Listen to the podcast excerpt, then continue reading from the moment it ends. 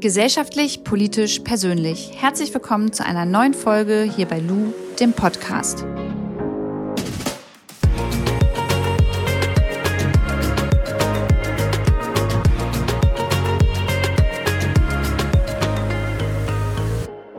Das Coronavirus wird uns mindestens noch dieses ganze Jahr lang begleiten. Nicht nur hier in Deutschland, sondern auch weltweit. Und das ist eine Herausforderung, die ja, kannte man bisher so noch gar nicht, auf gesellschaftlicher, aber auch auf wirtschaftlicher Seite. Und um diese wirtschaftliche Seite, um die soll es heute gehen. Denn ich habe überlegt, okay, wenn es dieses gesamte Jahr auch hier in Deutschland noch so weitergeht, dann wird es vielleicht auch immer mal Einschränkungen geben.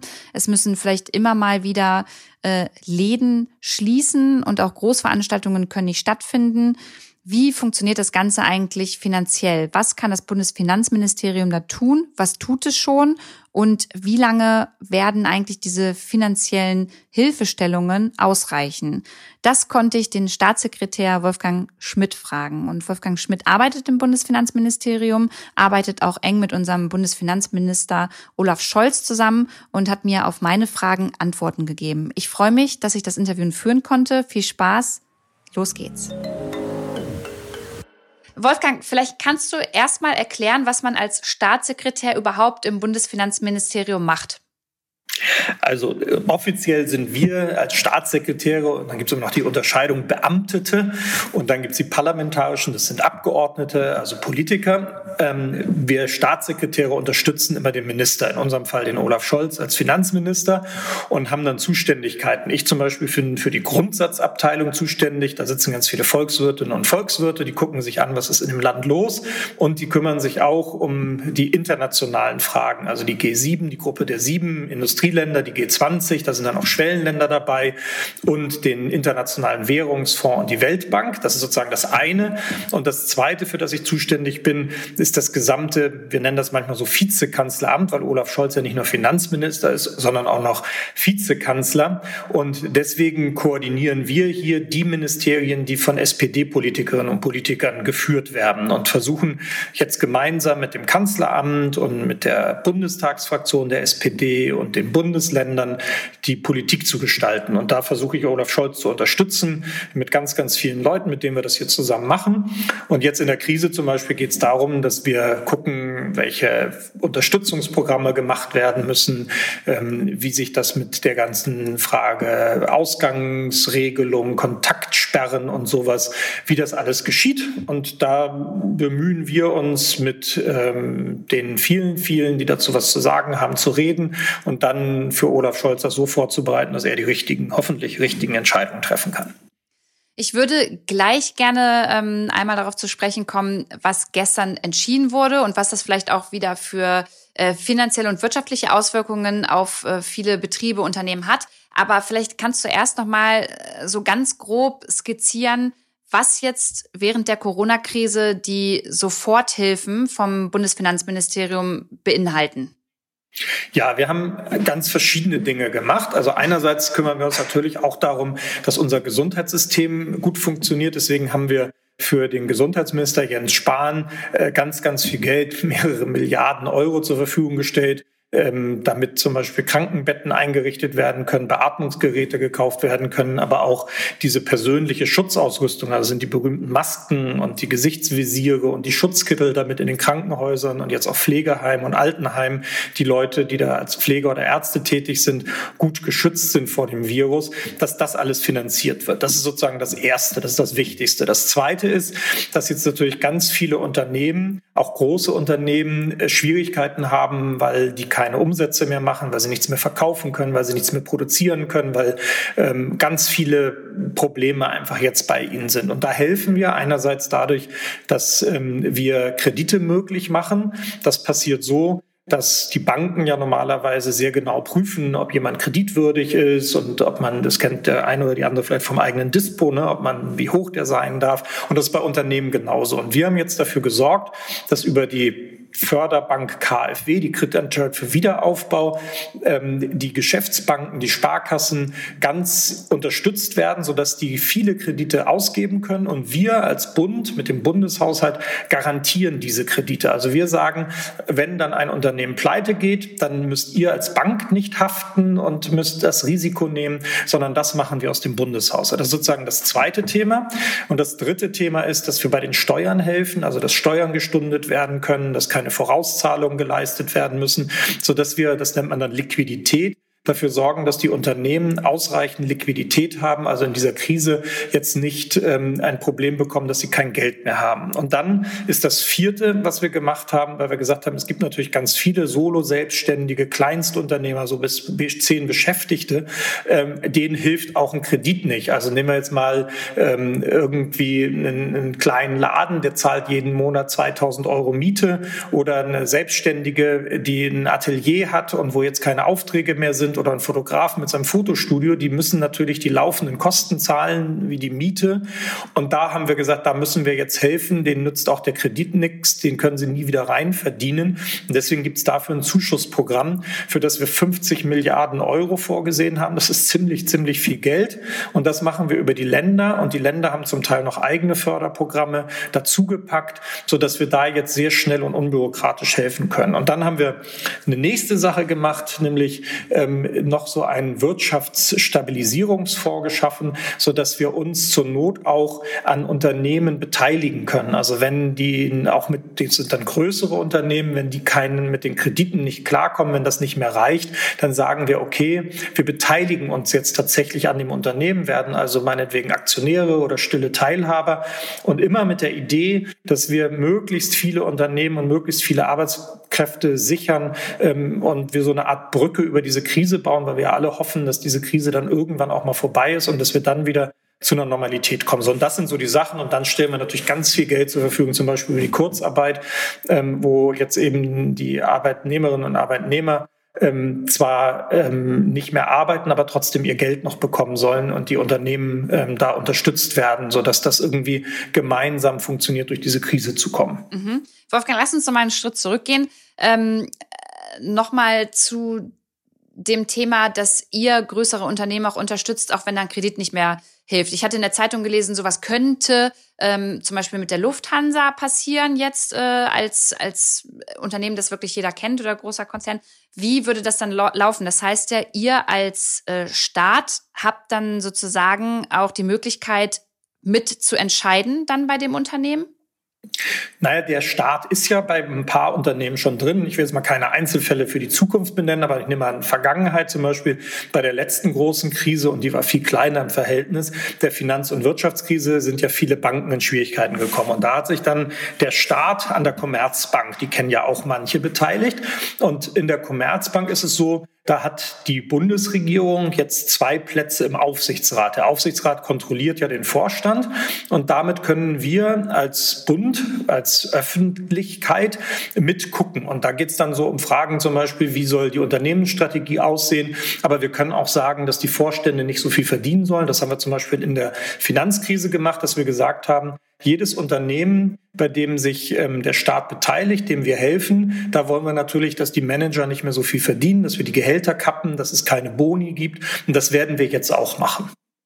Und ansonsten ist der Bund auch, also wir sind im Aufsichtsrat der Bahn natürlich vertreten, in der Telekom äh, gibt es Anteile, da hat der Bund, ähm, ich glaube, ein bisschen was über 25 Prozent der Aktien. Und es gibt so ein paar Unternehmen, äh, an denen äh, äh der Bund, also die, die Bundesregierung in diesem Fall, beteiligt ist. Und da sitzen dann eben äh, Leute in den Aufsichtsräten, manchmal Staatssekretäre, also Kolleginnen und Kollegen von mir oder manchmal auch, je nachdem, wie groß das Unternehmen ist, andere Beamtinnen und Beamte hier aus dem Ministerium. Manchmal, wie bei der Commerzbank, haben wir jetzt auch ähm, Profis aus dem Bankenbereich genommen. Also jemanden zum Beispiel von dieser KfW, unserer Förderbank, der sich im Bankenbereich besonders gut auskennt, der sitzt dann eben jetzt äh, im Aufsichtsrat der Commerzbank das sind ja jetzt enorm hohe Zahlen, von denen wir sprechen, wenn wir über diese Sofortmaßnahmen und äh, finanzielle Hilfe reden. Woher kommt denn jetzt eigentlich dieses ganze Geld? Also wie kann man sich das vorstellen? Wie, wie kriegt Deutschland das hin, auf einmal so viel Geld zu haben, damit wir irgendwie hier noch äh, alles wirtschaftlich über Wasser halten können? Also wir sind natürlich ein ganz guter Schuldner. Also ähm, die Leute leihen sich gerne Geld von Deutschland oder leihen Deutschland gerne Geld so rum. Ähm, und im Moment ist es sogar so seit ein paar Jahren, dass die Leute, das sind dann Anleger, Banken, Fonds, aber auch zum Teil äh, nicht mehr viele Privatleute, ähm, die ähm, sagen, wir leihen Deutschland Geld, zahlen dafür sogar Geld. Also es gibt negative Zinsen tatsächlich, weil ähm, es ein ganz großes Bedürfnis gibt, das Geld sicher unterzubringen. So manche kaufen dafür Gold, aber so große, das nennt man dann institutionelle Anleger, also Banken, Versicherungen, Fonds und sowas, die müssen das viele Geld, was sie haben, ja irgendwo anlegen. Und das können sie jetzt nicht irgendwie in so einen riesen Geldspeicher packen, sondern dafür kaufen sie Staatsanleihen. Und Deutschland gibt wie jeder andere Staat auch Staatsanleihen aus. Und jetzt ist es so, dass wir zur Finanzierung der Krise gesagt haben, wir nehmen sehr, sehr, sehr viele neue Schulden auf und haben deswegen einen Nachtragshaushalt gemacht und gesagt, wir nehmen in diesem Jahr 100 bis zu 156 Milliarden Euro neue Schulden auf. Das ist, wenn man sich anguckt, dass der Staatshaushalt Deutschlands normalerweise im Jahr 363 Milliarden Euro beträgt und dann sind 156 Milliarden Euro ein bisschen weniger als die Hälfte schon sehr, sehr viel Geld, das wir in die Hand nehmen. Das Gute ist, dass wir dadurch, dass wir in den äh, Jahren zuvor ein bisschen darauf geachtet haben, dass wir uns nicht so sehr verschulden, ähm, dass wir jetzt die Möglichkeit haben. Und man misst das immer an der Schuldenquote. Also das ist das Verhältnis der Schulden eines Staates zum Bruttosozialprodukt. Und da waren wir eben bei einem Verhältnis von unter 60 Prozent. Andere Länder sind da bei deutlich über 100 Prozent, Italien zum Beispiel. Deswegen haben die jetzt ein paar mehr Schwierigkeiten. Und dadurch, dass wir jetzt diese Schuldenquote von 60 60 Prozent hatten, können wir uns jetzt sehr viel mehr verschulden. Und jetzt steigt sie mindestens auf 75 Prozent.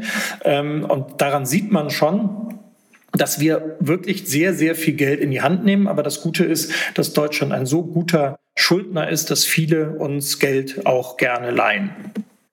Jetzt wurde ja gestern entschieden, dass ähm, erstmal weitere Maßnahmen getroffen werden, beziehungsweise die lockeren doch sehr sanft ausfallen und zum Beispiel Bars und Restaurants weiterhin zu haben, erstmal bis Anfang Mai. Was glaubst du denn, wie lange reicht denn dieses Geld, was ihr zur Verfügung stellt? Weil äh, die Corona-Krise wird ja jetzt nicht in zwei Monaten vorbei sein. Und es wird ja auf Dauer so sein, dass es viele Unternehmen, Selbstständige, ähm, Freiberufler gibt, die da einfach auf finanzielle Hilfe angewiesen sind. Also wie lange könnt ihr als Bundesfinanzministerium äh, den Menschen hier in Deutschland ähm, Hilfe garantieren, also finanzielle Hilfe? Also wir haben immer gesagt, das hat auch Olaf Scholz gesagt, wir tun das, was nötig ist. Und das heißt auch, wir tun es so lange, wie es nötig ist. Und ähm, jetzt gibt es ja zum Glück die ersten Lockerungen, also was die Geschäfte anbelangt zum Beispiel, so dass wir so uns langsam vortasten an eine neue Normalität und dass das Leben auch weitergehen kann. Aber es ist auch klar, ähm, wir können nicht als Gesellschaft ähm, das gesamte Wirtschaftsleben quasi staatlich finanzieren und alle Leute gleichzeitig auch mit einem staatlichen Gehalt versehen. Das äh, ist ja nicht etwas, was vom Himmel fällt, dieses Geld, sondern das ist ja Geld, das wir alle durch unsere Steuern äh, praktisch dem, dem Staat, dem Bundeshaushalt zur Verfügung stellen. Und dann wird es ausgegeben. Und auch das, was ich eben gesagt habe mit den Schulden, funktioniert ja nur so lange, ähm, wie die Gläubiger, also die uns das Geld leihen, das Gefühl haben, wir zahlen es auch irgendwann mal wieder zurück. Und deswegen gibt es natürlich eine Grenze, ähm, aber für alle Programme, die wir jetzt gemacht haben, diese Kreditprogramme, das Zuschussprogramm für die Solo-Selbstständigen, haben wir so kalkuliert, dass das funktioniert, so dass wir, wenn wir jetzt äh, irgendwann wieder Schritt für Schritt in die Normalität, allerdings eine neue Normalität kommen, dass dann das Geld natürlich auch ausreicht. Das ist das Schöne, wenn ich das mal sagen darf. Das ist ja das Schöne tatsächlich an diesem Sozialstaat. Also das nennt man dann auch die automatischen Stabilisatoren, die also in so einer Krise helfen, dass unser Land stabil bleibt. Und deswegen haben wir Sozialversicherungen, wie zum Beispiel die Arbeitslosenversicherung, über die dann das Kurzarbeitergeld zum Beispiel bezahlt wird, das dafür sorgt, dass Leute, die jetzt in Kurzarbeit sind, also gar nicht mehr arbeiten oder ein bisschen weniger arbeiten, dann eben 60 oder wenn sie Kinder haben, 67 Prozent ihres vorigen Gehalts bekommen. Und wenn man das vergleicht mit anderen Ländern, in den USA wird ja jetzt gerade darüber gesprochen, dass sie so 1200 Dollar für jeden Haushalt, nachdem Donald Trump seinen Namen auf die Schecks gedruckt hat, bezahlen. Die müssen sowas alles mühsam erst machen, weil sie eben keinen Sozialstaat haben, wo es sowas wie das Kurzarbeitergeld gibt oder ein Arbeitslosengeld oder auch eine Grundsicherung, also Hartz IV. Und wir haben das alles und ähm, die Sozialversicherungen sind auch so aufgestellt, dass sie viele Rücklagen haben, sodass die jetzt in der Krise dieses Geld auch ausgeben können. Du hast ja gerade von neuer Normalität gesprochen. Was bedeutet das für dich? Und darf man auch, wenn man im Bundesfinanzministerium arbeitet, momentan ja auch äh, so, so ein bisschen Zweifel haben? Oder also müsst ihr nach außen hin sehr optimistisch äh, wirken, damit ihr auch Bürgerinnen und Bürger und ähm, die Wirtschaft einfach äh, nicht in Unruhe versetzt? Oder seid ihr da auch ähm, mal so ein bisschen pessimistisch unterwegs und wisst gar nicht, wie es jetzt die nächsten Monate weitergehen wird? Also ich bin grundsätzlich ein sehr optimistischer Mensch, das muss mir auch niemand verordnen, aber wenn ich mir den Zustand unserer Wirtschaft angucke und ja nicht nur unserer, wir stehen ja sogar noch ganz gut da, weil wir eben diesen Sozialstaat haben, sondern wenn ich nach Europa gucke und wenn ich dann noch mal weiter auf die Welt gucke, dann bin ich schon in großer Sorge. Und was wir jetzt tun, überall hier im Finanzministerium, aber auch in der Bundesregierung, aber auch in Europa und in der Welt, ist zu gucken, dass wir als Menschheit da so gut wie möglich durchkommen. Und deswegen haben wir, deswegen hat Olaf Scholz sehr schnell gesagt, wir müssen jetzt wirklich alles tun, was in unserer Macht steht, um dafür zu sorgen, dass wir das als Gesellschaft, als Wirtschaft ähm, überstehen, möglichst gut überstehen. Ich glaube nicht, dass wir, ähm, wir werden nicht jedes einzelne Unternehmen retten können. Es wird auch eine, eine höhere Arbeitslosigkeit geben. Das ist nicht, also es gibt keine Allmachtsfantasien hier. Aber was wir tun können, ist zu gucken, ähm, überall da, wo man, wo man, wo man sieht, es ist sinnvoll und es geht irgendwie, dass wir da helfen. Das ist das, was wir im Moment machen. Ähm, und ich habe so das Gefühl, das sind die Reaktionen, das ist das, was ich auch mitkriege, dass das bisher auch ganz gut funktioniert. Und natürlich ist jetzt die Frage, wie es, wie es weitergeht, ist eine, die, die uns alle umtreibt. Es hat gestern die lange, lange Videokonferenz ähm, der 16 Ministerpräsidenten und Ministerpräsidenten mit der Kanzler und Vizekanzler gegeben, wo wir ganz lange diskutiert haben, welche Maßnahmen dürfen jetzt gelockert werden, welche Geschäfte dürfen wieder auf sein, wie ist das mit den Restaurants, wie ist das mit äh, den Schulen, den Universitäten, den Kitas. Und das sind natürlich alles Fragen, wo einem auch niemand diese Entscheidung abnehmen kann. Also man hören, die hören natürlich sehr intensiv auf die Wissenschaft, was sagen die Virologen, die Epidemiologen, ähm, was sagen die Ärzte, wie verbreitet sich das Virus, kriegen wir das ähm, hin, ist unser Gesundheitssystem so ausgestattet, dass wir genug Beatmungsplätze haben, wenn die Leute schwer krank werden und Hilfe beim Atmen brauchen. Und das muss man dann eben abwägen. Und das ist jetzt der Versuch, Schritt für Schritt klarzukommen. Aber ich glaube auch, das meinte ich vorhin mit dieser neuen Normalität, Olaf Scholz nennt das die kontrollierte Normalität, dass wir uns wahrscheinlich wirklich darauf einstellen müssen, für die nächsten Monate mindestens ähm, und dann bis eben ein Impfstoff oder ein Medikament gefunden worden ist, dass ähm, wir uns anders verhalten müssen. Also die, die Umarmung, die Küsse zum, zur Begrüßung, ähm, die, das, das enge Beieinandersein, das wird es erstmal für eine ganze Weile nicht geben. Und wahrscheinlich werden wir uns auch daran gewöhnen, wie das in Asien im Teil ja schon der Fall ist, dass wir im öffentlichen Raum, im, in, in, der U-Bahn, in der S-Bahn, im Bus mit, mit ähm, diesen Mund-Nasen-Masken unterwegs sein werden, damit wir andere nicht gefährden. Ja, und auch das Wirtschaften wird ja wahrscheinlich ein ganz anderes sein, wenn man ähm, darauf schaut, was für Maßnahmen man auch vornehmen muss als, ähm, als Einzelhändler zum Beispiel, äh, wenn man jetzt seinen, seinen Laden wieder aufmacht, oder? Also da es findet ja wahrscheinlich auch nochmal ein Umdenken statt und ähm, da wird vielleicht das auch nochmal eine ganz neue Normalität gerade für die Wirtschaft sein. Absolut. Und das finde ich ja auch, also wir alle erleben das ja im Moment, äh, wie die Supermärkte dann auch reagiert haben und wie toll die das machen. Ne? Also dass sie dann diese Plexiglasscheiben vor die Kassen machen oder die einfacheren dann wenigstens ähm, so eine so eine Plastikgardine davor hängen und wie das mit dem kontaktlosen Bezahlen äh, mit den EC-Karten auf einmal doch funktioniert. Und so, ich glaube, das ist ja das Schöne, dann, dann, dann werden ja auch ganz viele kreativ. Also jeder und jede von uns hat jetzt äh, bestimmt verschiedene verschiedene Varianten von äh, Videokonferenzen schon ausprobiert, sei es Hausparty, Zoom oder WebEx. Und äh, wir, wir, erleben doch, dass Telefonkonferenzen auch funktionieren und äh, ich glaube, so Podcasts äh, bekommen, ich weiß nicht, wie das bei deinem aussieht, ungeahnte neue Nutzerzahlen. Und ich glaube, tatsächlich, wir werden erleben, dass sich ganz, ganz viel verändert. Natürlich das Einkaufsverhalten und ähm, wie wir umgehen. Mir macht sehr große Sorgen, ehrlich gesagt, äh, die Frage, wie das mit den Bars und den Clubs und sowas ist und den Festivals, weil das natürlich Sachen sind, wo eine sehr, sehr große Ansteckungsgefahr ist, wo man auch nicht weiß, mit dem man da immer ähm, nebeneinander gesessen hat und wie wir da diese neue Normalität hinkriegen. Das sind Sachen, da sind noch viele Fragezeichen, glaube ich. Mhm. Ja, vielen Dank, Wolfgang Schmidt. Dann ähm, bin ich gespannt, wie sich das weiterentwickelt und vielleicht sprechen wir ja noch mal so in ein, zwei Monaten miteinander, wenn sich da mehr ergeben hat. Würde ich mich auf jeden Fall freuen. Und ähm, das war sehr interessant. Dankeschön.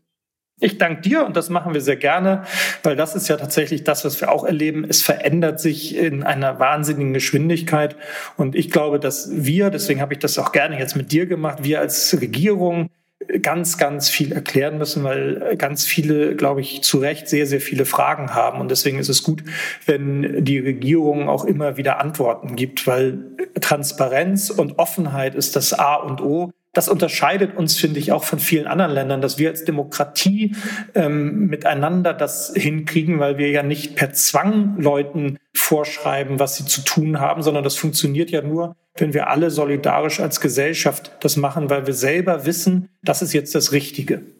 Ja, das stimmt. Und äh, ich finde auch, da können wir uns wirklich glücklich schätzen hier in Deutschland. Und äh, das ist immer ganz oft Meckern auf hohem Niveau. Aber das muss man den Leuten natürlich auch ähm, erstmal äh, ja schonend beibringen und gerade jetzt in der Zeit von Social Media, wo es so viel Verschwörungstheorien und alles Mögliche im Internet gibt, was man dann liest, ist es natürlich schwierig, ähm, den Leuten das zu erklären, finde ich. Deswegen ist sowas immer total super, einmal mit jemandem zu sprechen und das nochmal so ein bisschen detaillierter zu erklären. Ich fand es auch super, dass du das machst und ich habe ja gehört, dass du dich sozusagen gemeldet hast. Das ist ja sonst auch ungewöhnlich. Insofern fand ich das super und habe gleich gesagt, das mache ich gerne. Ja, nee, voll cool. Vielen, vielen Dank. Abschließend nochmal ein großes Dankeschön an Flo von Schönlein Media, dass ihr mir immer helft, diese Podcasts hier zu schneiden. Ohne euch würde es die gar nicht geben. Und allen anderen wünsche ich weiterhin ganz viel Gesundheit. Ich hoffe, ihr konntet was aus dem Podcast mitnehmen, etwas lernen. Oder vielleicht hat sich eine neue Frage aufgetan, die ihr jetzt recherchiert. Lasst mir ansonsten gern Feedback da. Das geht ja leider nicht immer hier in dieser ähm, Podcast-App, aber das könnt ihr gerne auf Instagram machen. Äh, Luisa Dellert. Ich freue mich von euch da zu lesen und zu hören. Und nächstes Mal, beziehungsweise in der nächsten Folge, hören wir uns wieder und zwar mit dem Thema Feminismus. Ich freue mich drauf. Macht's gut. Eure Lu.